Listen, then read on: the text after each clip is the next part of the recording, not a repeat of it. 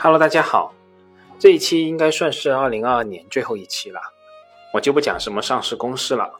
我就给大家讲一点陈年旧事。但引出这段陈年旧事的，却也算是时下比较热门的一个事件。在二零二二年的十二月初，欧盟和七国集团一致同意对俄罗斯海运出口的石油实施全球性每桶六十美元的价格上限。其实，在这条消息出来的最初阶段，我当时就在想，在一个高度市场化、分布式、多渠道的交易机制下面，这个最高交易价格到底是怎么办到的呢？仔细了解一下这份协议，我才知道，它的机制是这样的：除非购买者以六十美元或者说低于六十美元每桶的价格购买石油。否则，这个价格上限的联盟将会禁止与俄罗斯原产原油海上运输相关的广泛服务，也就是说，会禁止包括海上保险和贸易融资。以不超过这个价格上限购买俄罗斯石油的进口商，将继续获得一系列对石油贸易至关重要的联盟国家服务。从二零二三年二月五号开始，这项服务禁令将扩大到俄罗斯石油产品的海运。除非产品的销售价格达到或者说低于二零二三年二月五号之前公布的价格上限，没想到吧？完成这次限价的关键手段是限制海上保险和贸易融资。贸易融资其实可以寻找其他的解决方案，但这个海上保险措施其实是很难绕开的。这可以说是落实对俄罗斯石油限价的最有力武器，因为不仅仅是石油。所有的海运船舶装载货物开始航行之前，都必须购买与货物和船舶本身的保险，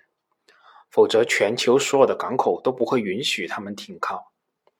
而国际船东互助保险协会集团总部就设在伦敦，它联合了十三个全球最大的船舶保险俱乐部，包括英国、美国、斯堪纳维亚、日本等等。共同为全球约百分之九十的船舶吨位提供保险。英国和欧盟都加入了这个对俄罗斯石油限价的联盟。那这一措施必然也会对国际船东互助保险协会集团等等所有的设在英国的保险公司生效，也必然会对设置在欧盟国家的保险公司生效。推而广之，对设置在 G 七国家的保险公司都具有约束力。这就意味着。全球百分之九十五以上的海运保险公司都自然加入了对俄罗斯石油的限价措施。看到这一切，不禁让我想起最近我在看两百多年前的那段中国保险业的初创史，一切都与两百多年前有惊人的相似。一七九五年，清政府规定广州是唯一的对外通商港口，伴随着洋商在广州的海运贸易越来越频繁。在近代，西方已经产生的保险业开始进入中国。一八零五年，也就是清朝的嘉庆十年，以怡和洋行和宝顺洋行两家为主，在广州创立的第一家在华外资保险公司——简当保安行，也称作广州保险会社。简当保险行的发起人之一就是东印度公司鸦片部经理达卫生。主要经营水火保险和意外险，同时还规定每五年停业结算，进行改组换届。这一规定在一八三五年经过两家洋行协商以后予以取消，原来的简当保安行解体。一八三六年，也就是道光十六年，怡和洋行接管和改组了简当保险行，改名为简当保险公司。总公司由广州迁往香港。这家公司在早期似乎是由一些类似劳埃德团体和保险商组成的私人团体。这些团体我们暂且理解成类似现在的保险代理人吧。香港所有知名的公司几乎都在其中拥有一定的股份。而怡和洋行不仅代理这家公司的业务，而且既收代理手续费，又参与分红，获利可以说是极其丰厚。这家公司的一个重要特点就是大量吸收华商的股本，改组以后更是如此。比如说，一八四四年买办河东出任这家公司中国经理处代表和公司董事。据称，董事会每年定期会向股东提出一份年终结算的书面报告，大概总是要有若干的利润以资分红。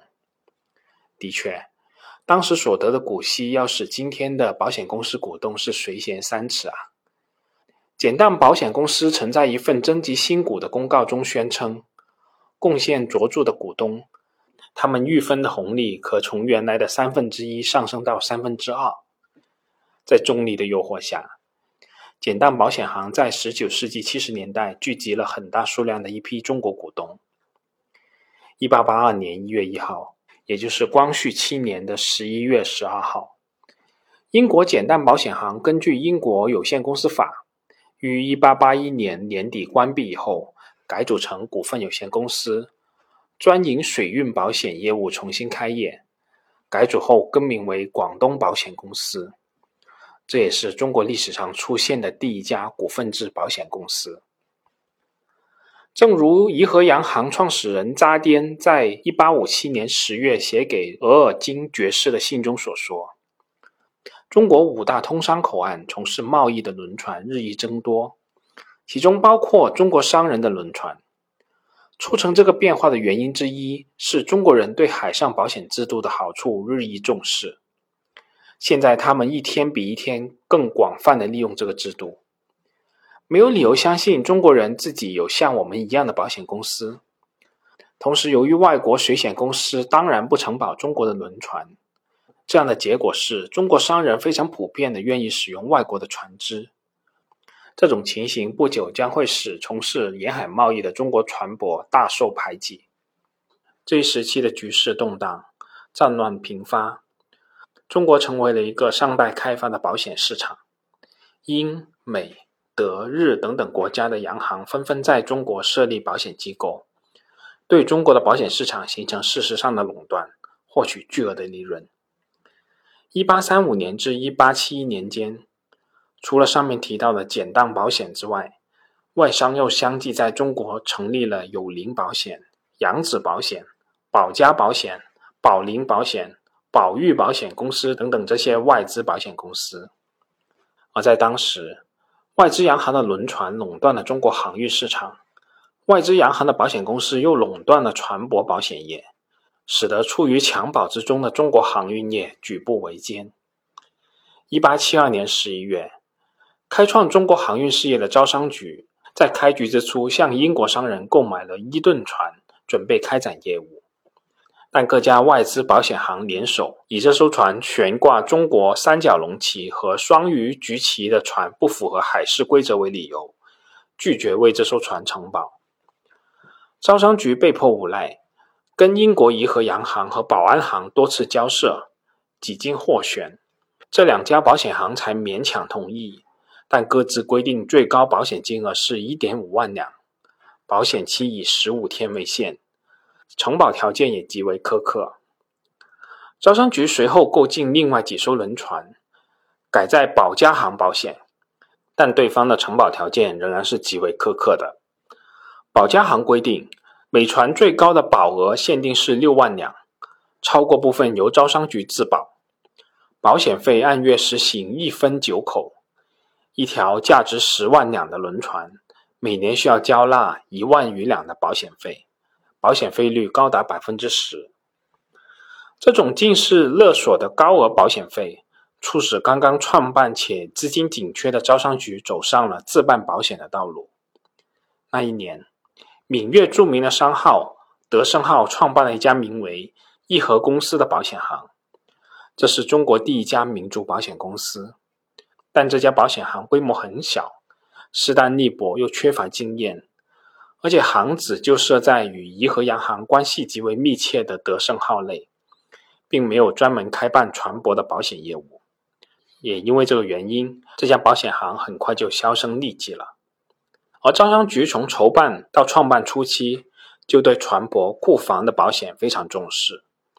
一八七二年上半年。在答复李鸿章关于创办轮船招商局事宜的五难之中，其中的一难就是保险难。一八七二年八月，朱其昂版的创局方案之中，重要的内容就包含了招商局创办后的保险方案。商局轮船先向外国保险，倘若外国不肯保险，准由江南制造局或者商局自行保险。而李鸿章本人，在招商局成立之前，就明确要求设法办理船舶保险。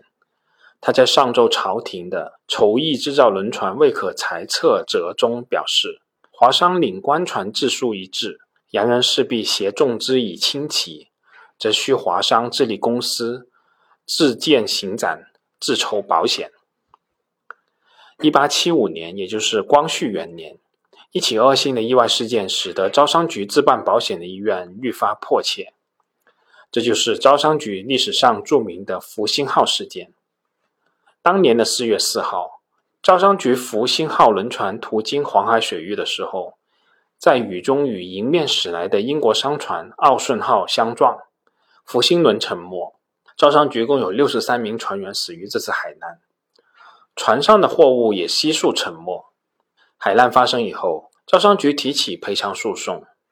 结果英国领事百般包庇，推卸责任，最后判定由奥顺号船主布朗赔偿白银一点一万两。而为了这次海难的善后，招商局单就向遇难的船员家属发放的抚恤金一项，就支付了二点四万两白银。而且，由于布朗的逃匿，结案后招商局没有追回分文的赔偿，仅在两年以后追回赔偿金一千英镑，折算成白银三千六百两。招商局没有足额的轮船保险，这次海难的损失无法补偿，一起海损的事件就有可能把招商局大半年的利润都赔进去了。招商局自设保险已经到了刻不容缓的地步。福星号事件发生以后，唐廷枢和他的同乡徐润商议置办保险之事，两人一拍即合，随即召集招商局国内的十二个分局的局董到上海总部开会。众人讨论三日以后，拿出了一个比较详细的筹建方案，决定仿照各保险行的章程，在上海设立保险招商局。由唐廷枢和徐润主持。会议还决定，保险招商局以股份制的方式募集资金，第一期拟募股十五万两，在招商局各个分局设立保险分局，挑选各局可用之人，送到洋商保险公司集训，然后分派到各地办理保险业务。一八七五年九月，由徐润出面提出招商局自设保险的方案上奏。旋即得到批准。同年十一月初，唐廷枢和徐润以及上述的汉口、天津等等十二个分局的局董联名在《天津日报》和《上海申报》刊登了保险招商局公启，详细声明了保险招商局的创办宗旨、募股方案等等这些内容，向社会募集投资，筹办保险公司。这份公启的内容可以概括成以下五个方面。第一是关于开办的宗旨，船舶保险对江海航运至关重要，为中国于保险一事尚未专办。现在轮船招商局之货轮均归于洋行保险，其获利计数且多，必须逐步收回自办。第二点是关于管理体制，保险招商局将由各商共同集股，由唐、徐总理起事。在招商局各分局设立保险分局，各局账目总归上海保险局周年汇算总结。第三点是关于经营方针，仿照各保险行的章程办理，无论中外轮船均可照章承保。为了减少风险，对甲板船等概不承保，坚持平衡事办的方针。第四点是保险的限额。每号轮船只保船本一万两，货本三万两为度，超过的部分向洋商保险行转为代保。第五点是集股的办法，一共集股一千五百份，每股归元一百两，共承保险金额十五万两，以存在局里的存根为凭，各持股者可以就近赴局报告。这份公启还公布了第一批办理保险业务的口岸是镇江、九江、汉口、宁波、天津、烟台、营口、广州、福州、香港、厦门、汕头；第二批是台北、淡水、基隆、高雄以及新加坡、吕宋、西贡、长崎、横滨、神户、大阪、函馆市等等这些外附口岸。这份供给实际上就是那个年代的招股说明书了。这份招股书一出，立即受到国人的热烈好评和华商的积极响应。到了一八七五年底，保险招商局认股的数额大约已经达到二十万两，超过原定的十五万两的数额。招股完成以后，保险招商局于一八七五年十二月二十八号正式在上海成立，业务进展也是相对顺利的。在保险招商局经营半年以后，业务日趋步入正轨，但由于承保能力有限，仍不得不依赖外商保险公司分保。一八七六年七月，唐廷枢和徐润与商人陈树堂、李基善合议后，决定在保险招商局的基础上，将股本扩充为二十五万两，重新设立一家保险公司，公司定名为仁和保险公司。一八七六年八月。仁和保险公司正式在上海开张，新公司总股本二十五万两，试办一年期间，保险业务非常兴旺，利润率高达百分之三十以上。一八七七年，公司扩股二十五万两，使得股本总额达到五十万两。按照公司筹办时候的章程，仁和保险公司将全部股本存入招商局，并委托招商局代理其一切的业务。保险招商局是中国人置办传播保险的初步尝试，而仁和保险公司则是中国人置办的第一家传播保险公司，标志着中国民族保险业的诞生。而相较于钱庄、票号、典当等等这些传统中国的金融业，中国社会进入近代以后，人和保险公司是中国人试办新式金融业的第一例。可能在此之前。很多朋友都可能认为保险业是一个可有可无的角色，保险业对于我们而言并不重要。这一方面是由于在我们传统的文化环境下，并没有保险业发展的土壤和空间。我们历史上曾经自然发展出类似银行的机构钱庄，但在近代以前，并没有发展出任何一家真正意义上的保险机构。而另一方面，由于近些年来人寿保险领域的野蛮生长，导致在我们的印象里，保险行业都是大忽悠。而事实真的是如此吗？起码我个人认为并非如此。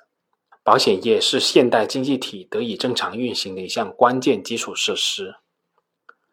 从更深层次的角度来思考，到底金融业是什么？金融业的作用到底是什么？可能有的朋友会说。金融，金融，那当然是资金的融通。但我个人认为，金融的底层核心是信用，它为我们市场中的每一笔交易征信，是市场经济体制得以运行下去的基础设施。每当我听到有朋友说金融业是同质竞争，没有什么护城河，我内心就在想，那是因为你们没有看到信用的价值，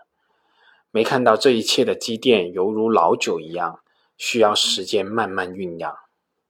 好啦，我们这次先说这么多，我们下次再见吧。节目仅作为我个人投资的记录，所谈及的投资标的不涉及任何形式的推荐，请独立思考并自担风险。